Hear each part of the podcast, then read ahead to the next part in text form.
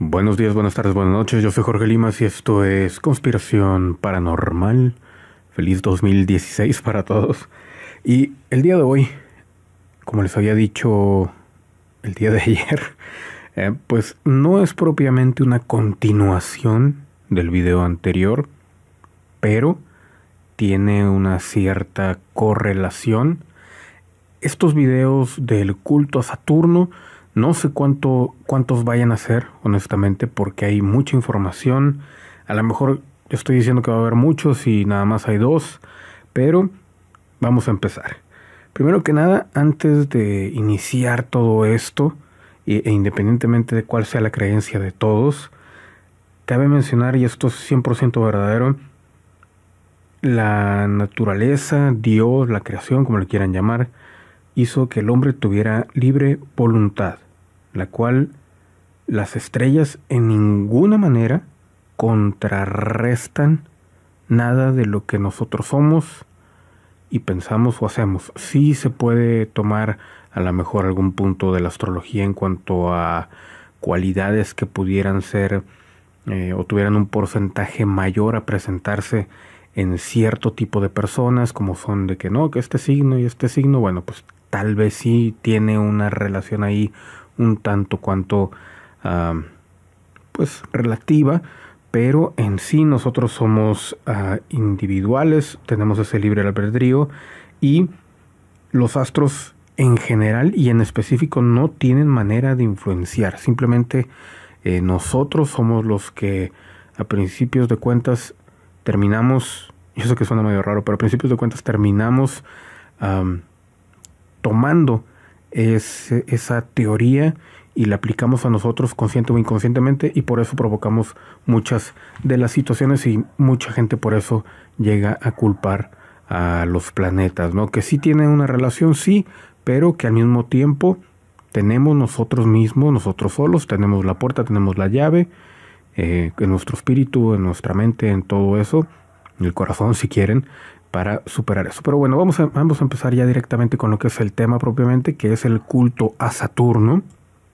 Pues el viaje, tanto literal como físico, del planeta Saturno viene desde que era una estrella café enana y muchos interpretan o dicen, incluso se especifica que era pues el Sol original de la Tierra, el cual se desvaneció hacia las laderas de este sistema solar y se apagó para posteriormente formar ya el y eventualmente el Saturno como lo conocemos el día de hoy.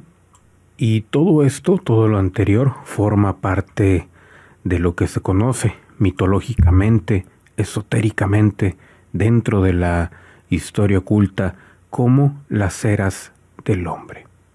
Esta historia se ha convertido en la base, la base secreta o de misterio de, de estas escuelas ocultas que están envueltas en teologías, en sexo, en sangre, en rituales, en alquimia, y que son manejadas por las ciencias y las artes a veces oscuras. Es una fuerza detrás de toda esta convulsión que seguimos viviendo, todo este batallar de lo que representa la sangre de los habitantes de la tierra. Es un conflicto de amor al dinero, amor a la justicia y se motiva muchas veces con o por medio de subversivas conspiraciones que llevan a ocultar la verdad y que aflora la verdad a medias. La mitología alrededor del mundo y de las tradiciones esotéricas generalmente hablan de cuatro ciclos de las eras del hombre y no hay que confundirlas con las eras científicas o que la comunidad científica eh, dice que hay en cuanto a la humanidad, que son en ese caso de las científicas, eh, pues la era de piedra, la era de bronce, la era de hierro, etcétera, etcétera, ¿no? Esto en, progresión histórica. Aquí también se menciona algo parecido, pero no estamos hablando de lo mismo. Eh, se puede hablar ampliamente de esto y de estas tradiciones que separaron a la humanidad en experiencias. Ahora sí eh, que eh, podemos establecer las eras de las cuales vamos a hablar, que a lo mejor les digo coinciden algunas en nombre, pero es la era dorada, la era de plata o plateada, la era de bronce y la era de hierro del hombre. En estos momentos se dice que estamos en la era de hierro. Así es eh, como, como lo reconocen las tradiciones esotéricas. Y estamos en la era de hierro de la industria y de la tecnología. Antes de esto estaba la edad de bronce, donde se encontraba pues toda esa mitología heroica y existía, que fue precedida obviamente por la edad de plata y dentro de esta edad de plata que fue nacida a través del caos y terminó con las grandes épocas, ¿no? Y que obviamente fue todavía precedida por la edad de oro de la humanidad, la cual pues estamos hablando de la edad en la cual eh, había mucho conocimiento, había paz, etcétera, etcétera.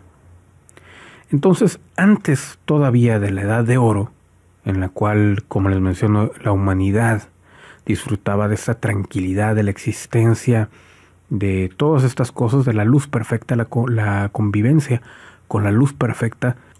Antes de todo esto se encontraba también la era morada del hombre, que muchos, y no lo voy a especificar, no voy a hablar más de esto, pero eh, lo pueden buscar, la era de la cacha, se pudiera decir para los que saben, es muy importante, y todo estaba cubierto de la radiación morada, de este calor dentro de todo el globo.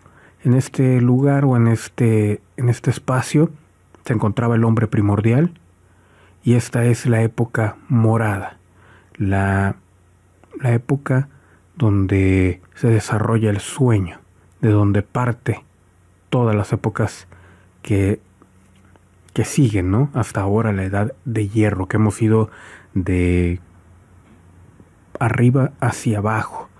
En aquel entonces no había sol, como lo conocemos ahora, no había, no había manera de diferenciar el día de la noche, no había estrellas que pudieran verse en la atmósfera morada, no había luna, no había muchas de esas cosas que ahora ya vemos y que posteriormente se fueron formando o gran influencia de movimientos en cuanto a la marea y demás, el hombre vivía en un estado, un estado, un estado de perpetua oscuridad.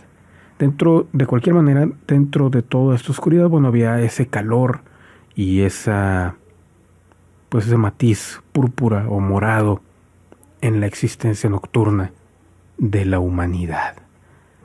Y yo sé que muchos desesperados van a decir, bueno, ¿y esto qué tiene que ver? Bueno, ya vamos para allá. En ese lugar, en ese mundo púrpura o morado, como le podemos llamar, se comienza a sentir la presencia de un pálido disco de luz radiante, una presencia hacia el polo norte celestial. Y estamos hablando de un, una enana café, una estrella enana café, la cual irradiaba más energía que las demás y daba como ese aspecto de luna brillante. Esa enana café, obviamente, era Saturno. Esta enana café, desde lo que es la era antigua de oro, a través de la era de plata y la era de bronce, este disco como Sol era identificado como el dios Cronos para los griegos, como Saturno en latín, y se decía que era el mejor sol y el sol original de la Tierra. Era el primer sol antes de la llegada de la estrella roja a la cual conocemos ahora como Sol. Ahora vamos a brincarnos un poco más adelante a la historia y yéndonos nuevamente hacia Saturno, bueno pues uno de los primeros Saturnos que dieron paso a un sinfín de dioses en posteriores civilizaciones fue Ninurta, Nin-Ur, señor de tierra, era el dios Nippur, era el primogénito del jefe de uno de los clanes líderes de los dioses sumerio Anunnakis, el representado por la luna, el cielo, el cielo, las aves, Entil, quien más tarde adoptaría el papel, según se dice o dicen muchos, ah, pues, teóricos de la conspiración y teóricos de, de los dioses extraterrestres, quien tomaría el lugar de Jehová. Yo no lo aseguro porque puede haber muchas interpretaciones también en cuanto a esto. Pero, eh, pero vamos a dejar esto un poquito de lado y a lo largo de los siglos Saturno acabó siendo pues uno de los dioses más adorados en la antigüedad y aún hoy se le sigue o se dice que se le sigue adorando y que sigue presente dentro tanto del judaísmo, el catolicismo y el islam, incluso dentro de ateísmo. En Fenicia se dice que fue adorado como Baal, dios cruel, donde eran amantes de los sacrificios humanos, especialmente de niños, que eran arrojados vivos en un horno en el interior de sus estatuas mientras trompetas, tambores, ahogaban sus gritos y los de los padres. Su especialidad era conseguir que los humanos sacrificaran a sus propios hijos y veía con placer encontraba con placer el sufrimiento ajeno. Se le representaba con un toro, con una cabeza de toro, costumbre que provenía de su padre, el toro del cielo, Enlil. En Grecia, también Saturno fue llamado Cronos, o se dice que fue llamado Cronos, el dios del tiempo, esposo de Rea, con quien engendró varios hijos. Cronos se los comió tan pronto como nacieron porque sabía que su destino era ser derrocado por uno de sus propios hijos. Posteriormente cuenta la leyenda, la historia, como le quieren llamar, Zeus, que era el líder del panteón romano del Olimpo, se salvó gracias a que Rea dio a luz a escondidas y luego engañó a Cronos, dándole una piedra envuelta en pañales que éste engulló enseguida sin desconfiar y bla bla bla. Sacrificar y comer niños es influido, sin duda, por esta creencia de Saturno. Desde siempre se le ha calificado como planeta maléfico. Obviamente yo siempre he hecho aquí los énfasis, o el énfasis más bien, de que mucho o la mayoría de todas estas, eh, de toda esta información, vamos a llamarla secreta por ponerle un calificativo nada más, oculta, tiene esa naturaleza que tiene todo. Se puede usar para el bien, se puede usar para el mal. Mucha gente lo califica nada más de maléfico, mucha gente lo califica nada más de demoníaco y de destructivo, pero también tiene su lado bueno. Como en algunas, pues no religiones, pero creencias y algunos pueblos lo califican como el dios de la longevidad, incluso se hacían algún tipo de grabados y demás para, pues para vivir más y al parecer resultaba.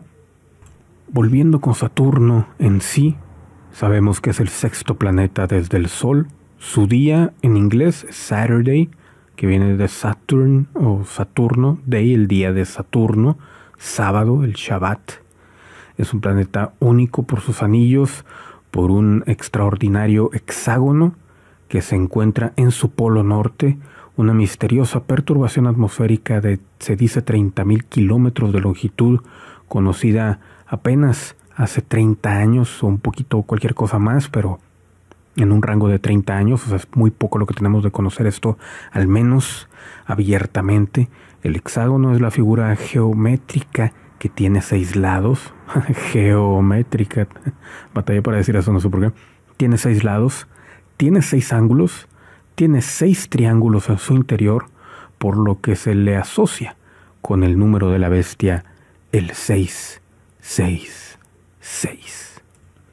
Este tema da para mucho y lo vamos a relacionar incluso con algún video anterior sobre el sol negro, el sol negro nazi, la rueda solar, el símbolo esotérico nórdico, esos eh, dibujos en los sembradíos de maíz que se dicen son de, extraterrestres y no pudieran ser de seres humanos con, algún tipo de conocimiento esotérico. Eh, este mismo sol negro o rueda solar que representa dentro de todas las interpretaciones que tiene, como siempre, el día del fin del mundo y que posteriormente los nazis, como les menciono, rindieron culto. Se sigue usando aún hoy en día en los círculos neonazis y representa también el camino hacia la iluminación, hacia la luz negra. Ya para finalizar la primera parte de este video, porque creo que va a ser bastante largo, hay que especificar que al menos en las órdenes ocultas se menciona que hay dos maneras para llegar a Dios. La primera, la de la luz. La segunda, la de la oscuridad. Obviamente, en muchas, bueno, no en muchas, pero en, en lo que es eh, el judaísmo, muchas veces se, se dice que toda esa enseñanza que muchos Muchas escuelas cristianas califican de satánica porque saben que hablan de demonios y demás. Bueno, pues aquí les aclaro que eh, esas escuelas cabalísticas lo que quieren es que el ser humano tome el lugar que le corresponde, que es el de tener control tanto de sí mismo como de las fuerzas del mal, como de las fuerzas del bien. No para hacer mal, sino para evitar que las fuerzas del mal ataquen o se apoderen. Entonces, por eso esa esa bifurcación, esa división en cuanto se puede llegar a Dios por medio del bien, por medio del mal. Obviamente sabemos que se puede prestar a malinterpretaciones cuando se dice por medio del mal, ah, sí, voy a matar a todo el mundo y voy a llegar a Dios, ¿no? Lo que pasa es de que, como ha pasado con mucha gente, hacen mucho mal y al final de sus días dicen, ¿saben qué? Me equivoqué, me arrepiento. Eso puede ser, puede ser como fuente de ignición, gente que a lo mejor durante, por, durante su juventud por algún problema se estuvo drogando y se dio cuenta de, esos, de sus propios demonios y demás, y ahora ya no, ya no se droga, ya no toma, ya no hace nada de eso, y ahora es gente muy positiva, gente muy buena, gente trabajadora, gente productiva. Entonces es como por ese lado de, de el hecho de decir eh, que por la oscuridad o por la luz, eventualmente todo lleva a Dios, porque Dios o, la, o el creador o el origen o la fuente es un todo, es el todo, es luz, es oscuridad, es todo. Es por eso en la Biblia dice yo soy. Entonces, eh, a, eso se refiere también lo de la teoría del, sol, del sol negro, a llegar al camino de la iluminación. Obviamente, eh, los cultos, los nazis y demás, pues se dejaron llevar por ese lado sombrío de esa teoría, pero bueno, aquí vamos a dejarlo por lo pronto hasta la primera parte del culto a Saturno. Yo fui Jorge Limas, esto fue Conspiración Paranormal. Denle me gusta, compartan, comenten y nos vemos a la siguiente.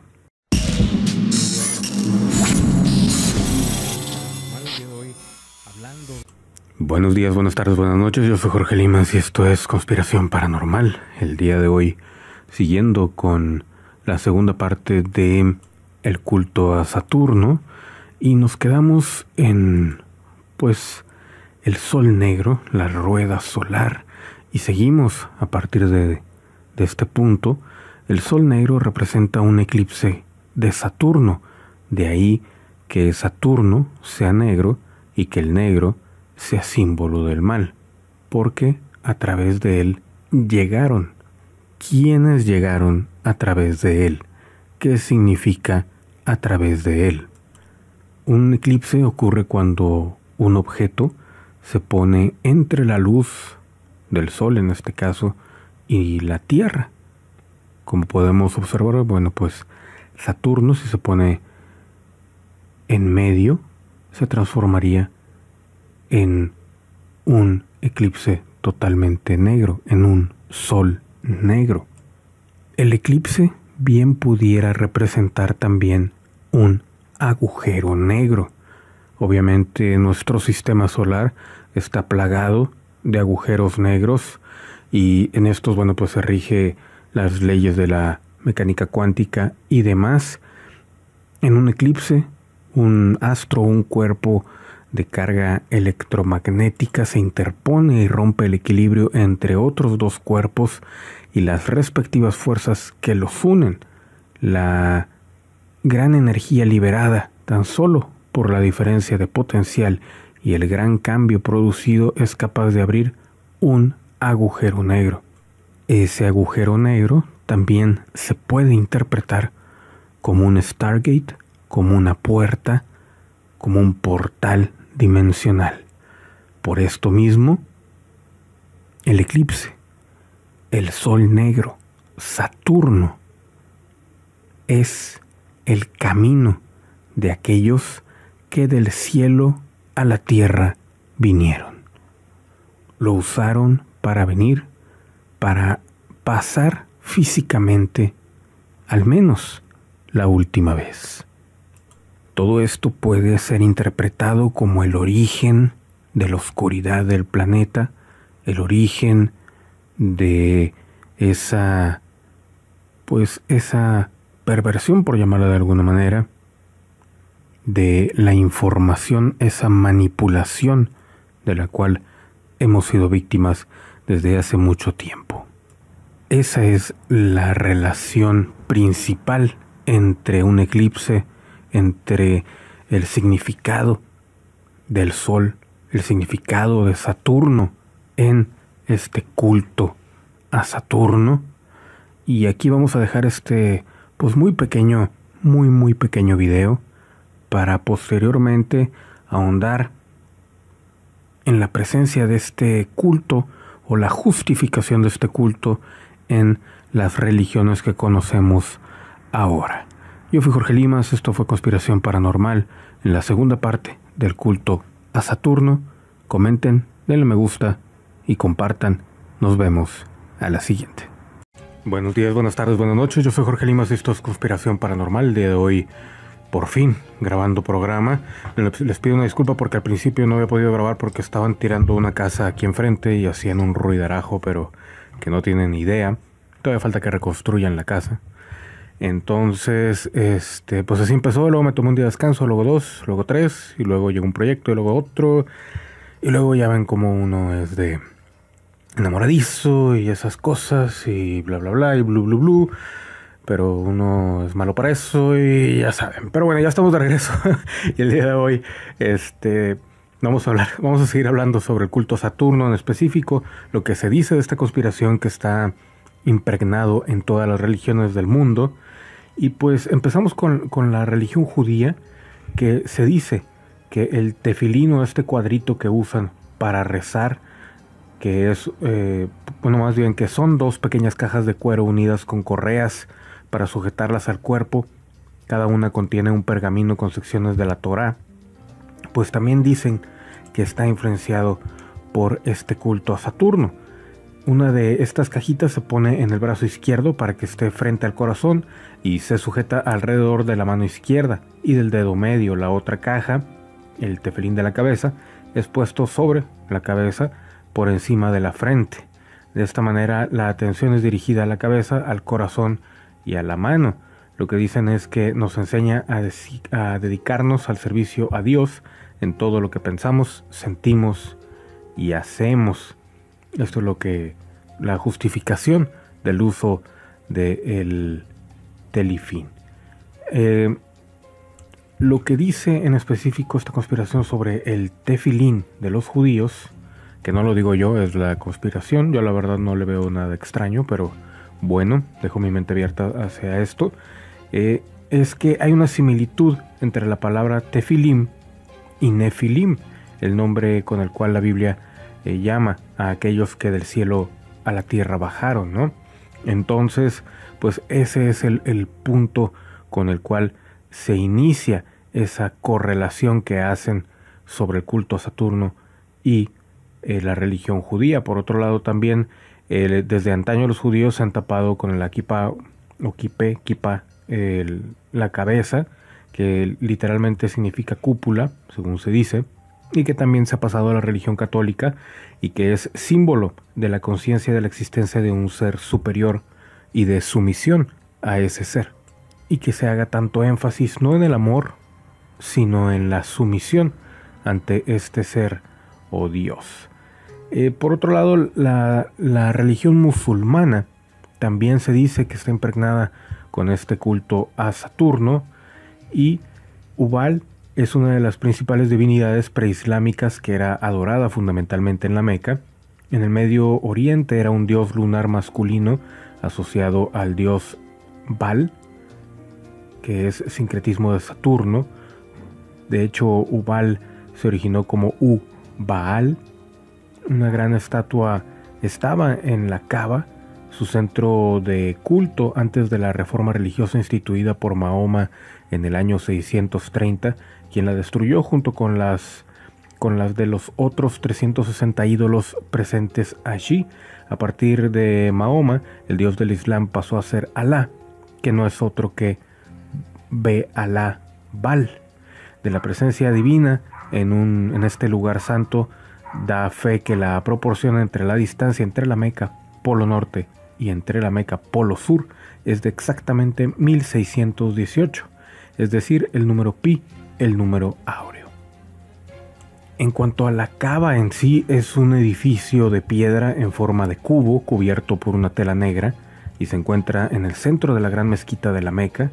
Es un lugar sagrado que los musulmanes tienen que ir al menos una vez al año.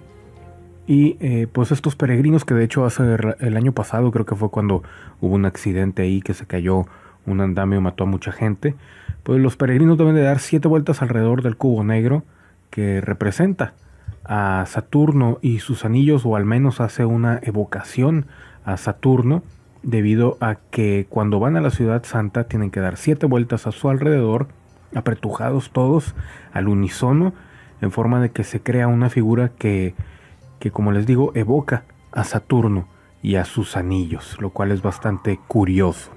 Y ese perro es el perro de la vecina, no el mío. En la esquina oriental de la cava se encuentra una estructura de plata eh, a media altura con una forma que dicen, o al menos la gente lo relaciona eh, en primera instancia con una vagina. Yo digo que eso es algo más psicológico, pero pudiera también tener cierto sentido. En su interior se encuentra una piedra negra, una reliquia musulmana, que los peregrinos intentan besar después de darle siete vueltas a la cava. Y se trata de un betilo o piedra sagrada, símbolo del arquetipo de la montaña sagrada. En este caso, pues eh, todos los o la mayoría de los betilos provienen de un meteorito y también dentro de la cava pues se encuentra otra, otra piedra que también se dice es de un meteorito y tiene cierto poder.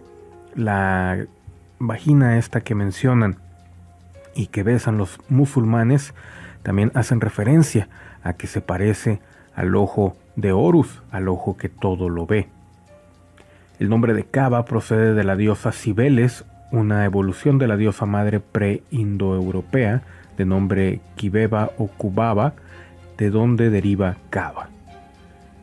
El siguiente punto es bastante importante porque mucha gente dirá, bueno, ¿por qué se representa Saturno con un cubo negro si la figura de Saturno es un hexágono? Bueno, pues como pueden ver en pantalla, Saturno es el sexto planeta contado desde el Sol. El hexágono tiene seis lados, seis ángulos, seis triángulos en su interior, mientras que el cubo tiene seis caras y al ser desplegado como para construirlo en papel tiene forma de cruz. El negro es el color asignado a Saturno en referencia al eclipse de Saturno, de donde proviene el lado oscuro, de su simbolismo. Todo esto lo pueden verificar bien sencillo en internet, realmente no hay ni por qué darles algún, algún link porque realmente en todos lados está bien expresado y bastante desarrollado. Y siguiendo con esto de, eh, de, la piedra negra o la piedra angular, bueno, pues este culto hacia esta piedra como residencia de los dioses está detrás del arquetipo de la piedra angular, la base fundamental de un edificio de la masonería, es la que hace esquina en un edificio juntando las paredes como en la cava. La piedra angular está presente también en, eh, en la cristiandad, cuando se dice que Jesús le dijo a Pedro lo siguiente, tú eres Pedro y sobre esta piedra edificaré mi iglesia. Esta frase de Jesús cuando nombró a Pedro como creador de su iglesia y se dice en el catolicismo y en el cristianismo, ¿no? La piedra angular también es eh, lo mismo o es equiparable a la piedra filosofal, no de Harry Potter, sino de los alquimistas, y la roca de la fundación, parte central del templo de Jerusalén, para la que se descansaba el arca de la alianza. Y pues bien, aquí vamos a dejar este video, nada más lo grabé para que vean que sí voy a seguir grabando videos y no se me vayan. Este, de cualquier manera voy a seguir grabando las siguientes partes, ahora sí ya más seguido, para que no tengan problema al escucharlas. Y pues bien, yo fui Jorge Limas, esto fue el regreso triunfal, entre comillas, de Conspiración Paranormal. Les pido una gran disculpa por la ausencia. Dejen sus comentarios, eh, denle me gusta al video, compartan y nos vemos a la siguiente.